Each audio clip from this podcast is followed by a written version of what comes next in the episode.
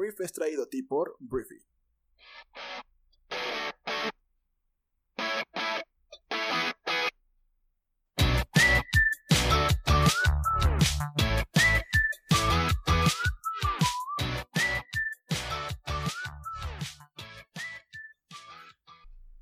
Muy buenos días, Briefers. Bienvenidos a esto que es el Brief. El día de hoy es viernes, eh, viernes 20 de marzo y pues bueno, probablemente estés en cuarentena, así como muchos de nosotros estamos en cuarentena, encerrados en este mundo en el que tenemos el coronavirus por todos lados. Entonces, bueno, no me presenté, yo soy Arturo, si eres nuevo en este programa, bienvenido, bienvenida aquí en el Brief. Lo que hacemos es platicarte la conversación del mundo, que es todo aquello que debes de conocer, pues para ser una persona bien informada y preparada para los grandes desafíos que tu vida te impone todos los días. Entonces, comenzamos. Comencemos hablando de, pues, el tema, ¿no? Eh, alegremente, el día de hoy no solamente voy a hablar del coronavirus, pero voy a empezar hablando del coronavirus en México. Em, pues bueno, vamos a dar un poquito el contexto acerca de lo que está sucediendo en nuestro país. El día de hoy, confirmado por el gobierno de México, tenemos 164 casos confirmados con personas pacientes de coronavirus. Tenemos eh, casos sospechosos, 448 casos sospechosos. Em, y bueno, gente que también se ha hecho la prueba, pero es negativo, 921 casos en todo el país. Entonces, bueno, estos son los números per se. No, estos son los números. Hay eh, muchos, muchas, muchas, muchas posturas, muchos microuniversos, muchas vidas que pues tienen diferentes historias, ¿no? Están los esquiadores que fueron a Vail, eh, jaliscienses, que pues fueron a pasar un buen fin de semana, no sé cuánto tiempo estuvieron por allá, a, esquiar a Colorado, y pues ahora que regresan, varios de ellos están infectados con el coronavirus y pues a la espera de que pues muchos de los otros se reporten, ¿no? Que se reporten para pues conocer si están infectados o no. Entonces aquí es un tema de conjunto y me gustaría tocar un tema que pues probablemente, o no lo sé, no, me voy a, no te voy a predisponer, pero Quiero hablar acerca de cómo el coronavirus es el mismo virus en todos lados, pero los países no son los mismos. Y esto es una columna que me pareció muy interesante, que me tuve que aprender para poderte la platicar, que se llama, es de un autor llamado Jorge Cepeda Patterson. Y él expone una tesis que me parece interesante poner en la mesa. Y él habla de cómo habría que pensar dos veces antes de exigirle al presidente López Obrador que le dé un balazo al pie a una economía que ya renquea en la otra pierna. Entonces, la realidad es que después de ver, por ejemplo, el estado de guerra con el que el Estado francés está sometiendo a sus ciudadanos, pues uno podría comenzar a preguntarse, y te lo recomiendo, pregúntatelo, si el remedio no es peor que la enfermedad. A estas alturas de la crisis, que fue desatada por el COVID-19, pues está claro que habrá más víctimas por el brutal impacto económico, eh, por las medidas tomadas, para combatirlo que por los decesos que pueda provocar el horrible bicho, ¿no? este virus. Entonces la suspensión prácticamente total de las cadenas productivas en buena parte del hemisferio norte, también el cierre tajante de fronteras, la paralización de negocios durante semanas y el confinamiento de los ciudadanos. Todo esto va a tener secuelas que habrán de sentirse durante muchos meses y no es que años. Pero no hubo, o más bien, pues no podemos evitar pensar en las tragedias pues en estadios o teatros en los que las personas terminan aplastadas por otras personas que huyen de una emergencia, situaciones en las que el pánico resulta más dañino que aquello que lo desató, como una estampida humana. Los mandatarios en Europa, y aquí está el contexto, o sea, los mandatarios en Europa se pusieron a competir entre sí para ver cuál de ellos tenía más tamaños y más valor y llegaba más lejos, por así decirlo. Y pues al final va a ganar Angela Merkel como siempre porque es Alemania y está en cañón los alemanes. Y decidieron poner en estado de sitio a sus ciudadanos. Y todo esto espero que, que, que funcione, pero lo que no estamos muy seguros es de que estas soluciones le sirvan a México. Las redes sociales y muchos grupos de personas, yo por todos lados escucho, que pues han crucificado al presidente Andrés Manuel López Obrador y su gabinete por la negligencia asesina al tardarse en implementar las medidas o, medidas similares a las que implementaron en Europa. Entonces la pregunta es, ¿se trata del mismo virus? Pues sí, sí es. ¿Y tendríamos que hacer o estar haciendo lo mismo desde hace semanas? Esa es la teoría porque es el mismo virus. Aquí la respuesta sería tal vez no necesariamente. Porque en efecto se trata del mismo virus, pero no pero no en todos lados se comporta de la misma forma. Todo indica que la propagación es distinta en los países del norte, porque es un virus al que le gusta el frío, es lo que dice no yo, un señor llamado Manuel Elkin Patarroyo, que es una celebridad, una eminencia en el mundo de las pandemias, y explica que los expertos han notado un comportamiento radicalmente distinto en su capacidad de propagación por arriba de los 22 grados de latitud norte. Y estoy hablando literalmente de coordenadas. En el caso de México sería San Luis Potosí, a esa altura del país. Una revisión del reporte en tiempo real de la Organización Mundial de la Salud con los datos de cada país día por día muestra claramente que al sur de esta línea los pocos enfermos detectados corresponden a viajeros que son casos importados pero con escaso eh, alcance propagador. No así en Europa en el que la transmisión ya es eminentemente local. Se, se, están transmitiendo no solamente de la gente que llegó de fuera, sino que localmente ya hay contagio.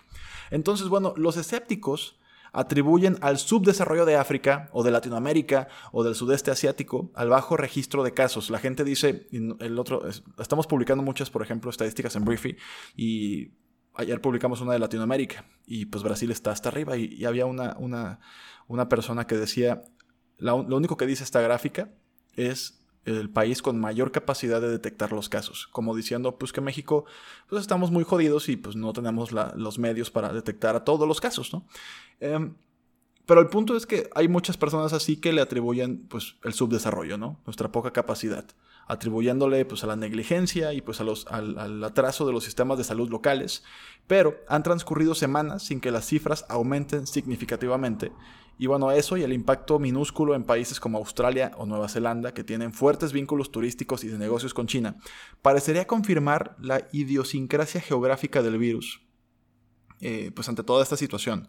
En otras palabras, puede entenderse la precipitación de los europeos en aplicarse pues estas quimioterapias masivas que van a barrer con su economía, pero eso no significa que tengamos que inmolarnos con las mismas dosis solo para ponerlas pues barbas a remojar o mostrar que estamos al nivel de Europa, que es algo tan mexa que no lo puedo creer a veces. ¿Cómo queremos estar al nivel económicamente y tener las mismas medidas y el mismo nivel, pero pues no somos Europa, somos México. Y nos duele mucho aceptar que no somos Europa a pesar de que vivamos en un condominio que parezca Europa. Somos México. Por otro lado, incluso si el coronavirus fuese igual de devastador que en aquellos países, ponle que el escenario fuera igual de devastador. Habría que preguntarse si la estrategia de shock es factible en nuestro país. Se habla de la bancarrota de líneas aéreas, hotelería, miles de negocios, industria automotriz y pues un larguísimo etcétera. Y para compensarlo en Alemania, Francia, España e Italia, los presidentes de estos países han mencionado inyecciones brutales de dinero para salvar la planta productiva cuando la crisis de salud pues, ya se termine, ya baje. Las cifras que se mencionan equivalen a varias veces el Producto Interno Bruto de nuestro país México. Y eso por no hablar de la situación de los ciudadanos de a pie. Los gobiernos europeos han condonado impuestos y pago de servicios públicos y ofrecen pues, cobertura del salario en proporciones que van del 80 al 100% durante las semanas de confinamiento. Eso quiere decir que te van a pagar por encerrarte. En países de finanzas públicas endebles como el nuestro, eso sería un sueño guajiro, eso no va a pasar. E incluso si no lo fuese, ¿Qué decirle a la mayoría de los mexicanos, 57% de la población, que obtiene su sustento de la economía informal y no tendría acceso a tales beneficios? ¿Qué le decimos a estas personas? ¿Que deje de comer durante algunas semanas para que no se vaya a contagiar de un virus que hasta ahora no ha matado a nadie? O bueno, ayer ya mató a una persona. Vivimos en una sociedad en la que algunas regiones y el grueso de los habitantes se encuentran al borde del abismo, literal viven al día. Haríamos bien en pensárnosla dos veces antes de imitar un esquema de solución que no corresponda a nuestras posibilidades, porque las consecuencias para muchos podrían ser apocalípticas. Nunca, como ahora viene el caso, un viejo refrán que, de que cuando Estados Unidos tenía gripa, a México pues ya le había dado pulmonía. Habría que imaginarnos qué pasaría si nos aplicamos el coma inducido al que ellos se han entregado, los gringos y muchos países que sí son primer mundo, sabiendo o más bien ellos, e, ellos hacen esto sabedores con conciencia de que tienen los recursos para revivirse a sí mismos. Pero no estoy seguro de que nuestra mecánica nacional pueda sacarnos del hoyo, pues al que meteríamos a nuestro endeble aparato productivo. Esto no significa que el gobierno obviamente deba quedarse con los brazos cruzados. Tenemos que suspender actos masivos como el Vive Latino, que yo no sé quién demonios permitió que eso sucediera, y que de ahí sale la persona que falleció en nuestro país, ya va un muerto en nuestro país por el coronavirus y estuvo en el Vive Latino este fin de semana.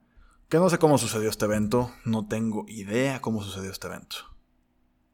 El tema es que sí tenemos que suspender actos masivos, las clases en las escuelas, las reuniones públicas que puedan ser postergables, pues tiene sentido todo esto. Pero está claro también que la mejor política de seguridad es aquella que tiene que ver con la promoción de conductas razonables para minimizar el riesgo de la epidemia. Insistir a la población en el lavado de manos y mantener la distancia necesaria al hablar con otras personas. Tendríamos que exigirle al presidente una conducta personal congruente con las normas de salubridad que promueven las autoridades sanitarias. Hay un video circulando de que el presidente niega que le den gel antibacterial. No importa si vienes del baño y te lavaste las manos, güey si estás en cámara, ponte el maldito gel antibacterial. Porque la gente pues piensa que te vale queso esto.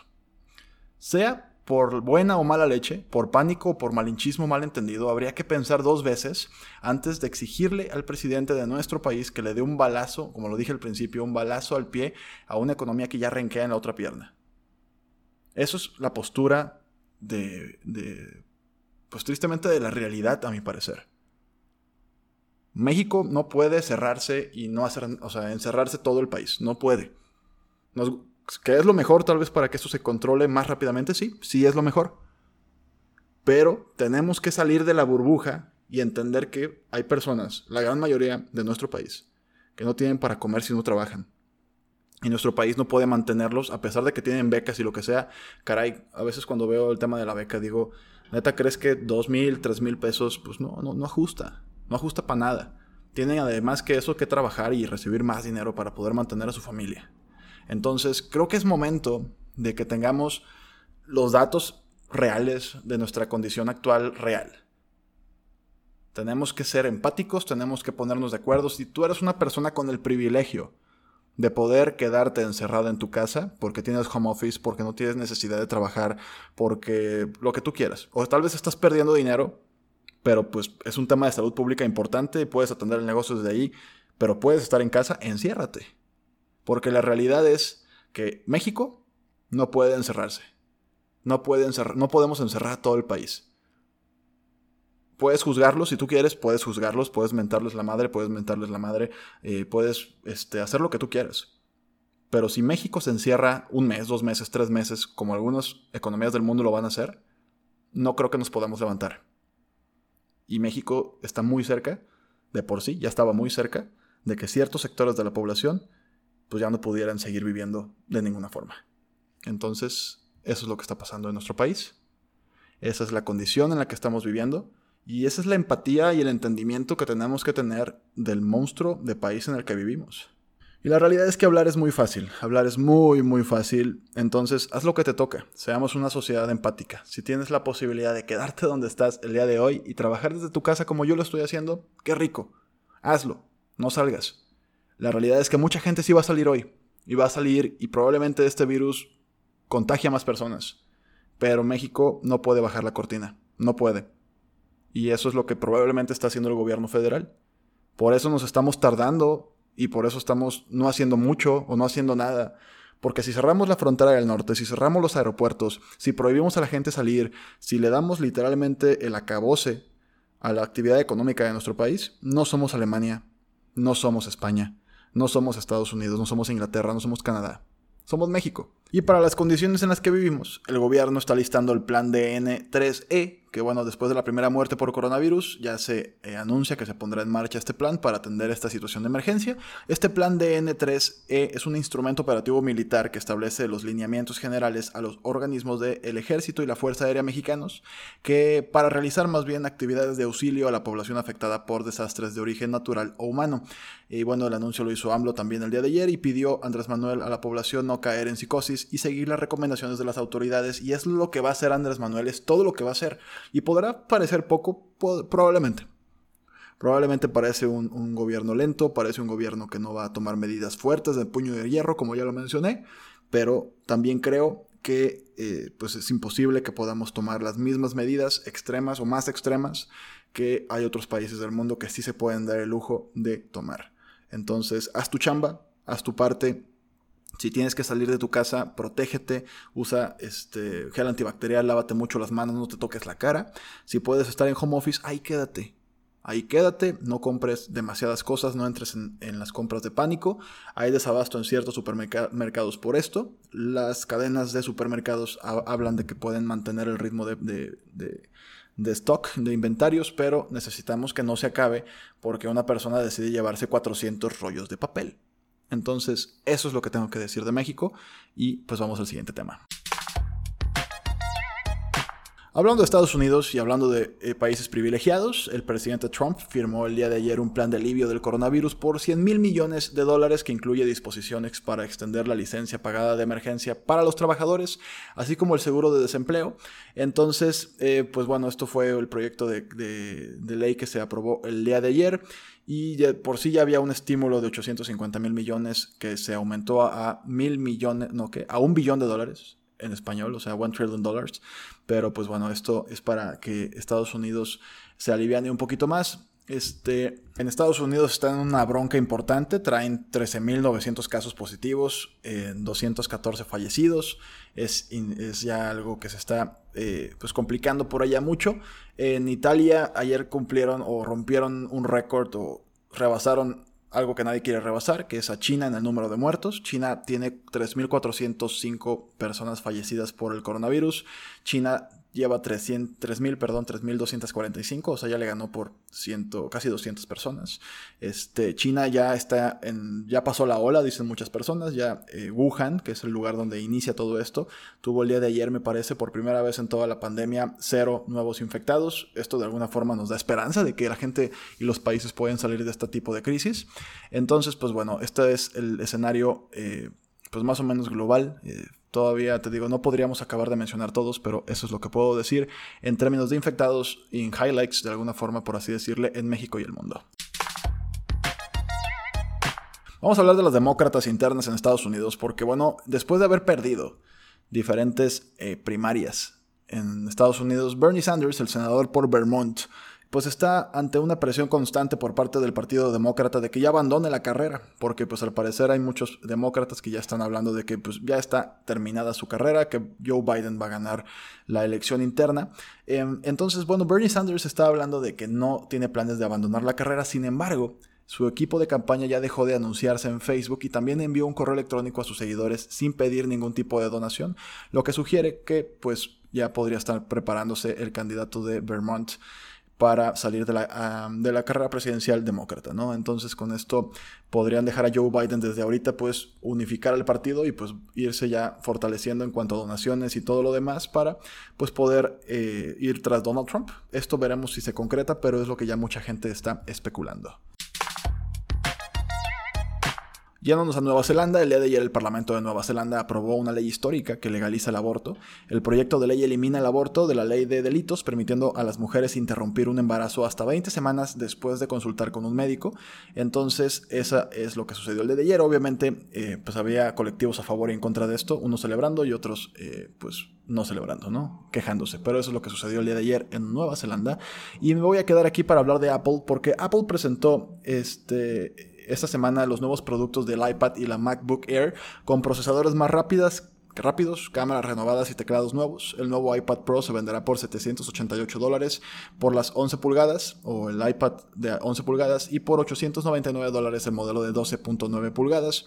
Traen nueva pantalla, un procesador más rápido, una cámara angular, este, más bien con un ultra gran angular. Em, y pues bueno, esto es para soportar Em, la realidad aumentada va a traer un escáner también. Y eh, el MacBook Air comienza en 999 dólares y presenta un procesador más rápido, así como un Touch ID y un nuevo Magic Keyboard. Entonces, este, pues obviamente la empresa trae una desaceleración en las ventas relacionadas con el coronavirus y Apple está luchando por hacer entregas a tiempo y las ventas del iPhone en China se han desplomado también, obviamente, ¿no? La gente está, pues no comprando, ¿no? Ayer hablaba con una querida amiga que me decía, bueno, es que yo no voy a cambiar mi carro en el próximo, o sea, como que tenía planes, ¿no? De cambiarlo y dijo, ¿sabes qué? Pues tengo que parar todo. Y así como este ejemplo, hay muchos de gente que está deteniendo sus planes por el coronavirus. En buenas noticias en México, el petróleo mexicano frenó sus caídas y subió 21.73% el día de ayer, que me parece es la mayor subida en la historia del petróleo mexicano, lo cual es algo muy bueno. Está en 17.7 dólares por barril. Esto aliviana y le da oxígeno a las finanzas públicas que todos los días vende petróleo. Entonces, esto son buenas noticias. De por sí, bueno, de por sí esto equivale a que un barril de petróleo cueste 350 pesos. Entonces, hay muchas cosas que cuestan más que un barril de petróleo. Una salida al cine un sushi mm, para dos personas generalmente te puede llegar a costar esta lana. Este, entonces, pero es una buena noticia. O sea, todavía no estamos en niveles óptimos, pero pues el barril de petróleo está en 17.7 dólares y eso es una muy buena noticia. Si nos quedamos en temas financieros, este, la Bolsa Mexicana de Valores, el IPC, el, índice de precios y cotizaciones, bajó el día de ayer 1.1% y en Nueva York eh, se fueron para arriba, lo cual es una gran noticia. Wall Street cierra con leves subidas en otra sesión turbulenta, empezaron a la baja, pero después el Dow Jones terminó subiendo 9.9%, el Standard Poor's 0.5% y las tecnológicas de Nasdaq, que eh, pues es el índice tecnológico de Estados Unidos, lideraron las subidas con un 2.3% en su conjunto. Entonces los mercados son así, ¿no? Los mercados se asustan y se desploman, los mercados agarran un poquito de confianza y vuelven a subir. El día de ayer fue un buen día para eso. Veremos en, Estados Unidos, en México pues no, no subimos, pero en Estados Unidos sí y veremos cómo nos va el día de hoy. Y bueno, el día de hoy por razones de tiempo te voy a recomendar un solo artículo en nuestra plataforma que se llama Convierte tu hobby en una startup. Y es un artículo súper interesante de una señora súper preparada llamada Daphne, Daphne perdón, Demetri. Ella es profesora en estrategia y organización en la Facultad de Administración de la Universidad de McGill. Y ella te da eh, pues literalmente cómo está este mito pues, ay, perdón, de que el, pues un hobby puede convertirse en una pasión. Y pues si esa es tu intención, te dice si es posible pero te da pues los pros, contras, los tips la manera en la que realmente puedes llevar eso que te gusta mucho hacer en tus ratos libres a una startup con capacidad de escalar. Todo esto está en nuestra aplicación móvil que puedes descargarla y eh, pues ahí vas a encontrar todo este contenido, ¿no? Entonces, pues bueno, gracias por estar aquí, gracias por haberme escuchado en este programa el día de hoy. Síguete cuidando mucho. Los fines de semana son un reto importante porque hay mucha gente que, pues por sus pistolas, decide salir. Y bueno, no sé si todavía vaya a haber personas que hagan fiestas y que decidan reunirse con otras personas. Hay muchas alternativas a esto. Hay Netflix, hay quien está haciendo ya reuniones virtuales, hay quien está comprando la chela o la pide por Rappi o por Uber Eats o por Didi Eats, lo que tú uses, o va por ahí al súper, ahí bien tapadito. Y pues cuando se conecta Skype con muchos amigos y platican y toman chela a distancia, ¿no? Entonces cuídate mucho. Es muy que nos lavemos las manos, que estemos bien conscientes de que esta pandemia nos corresponde a todos.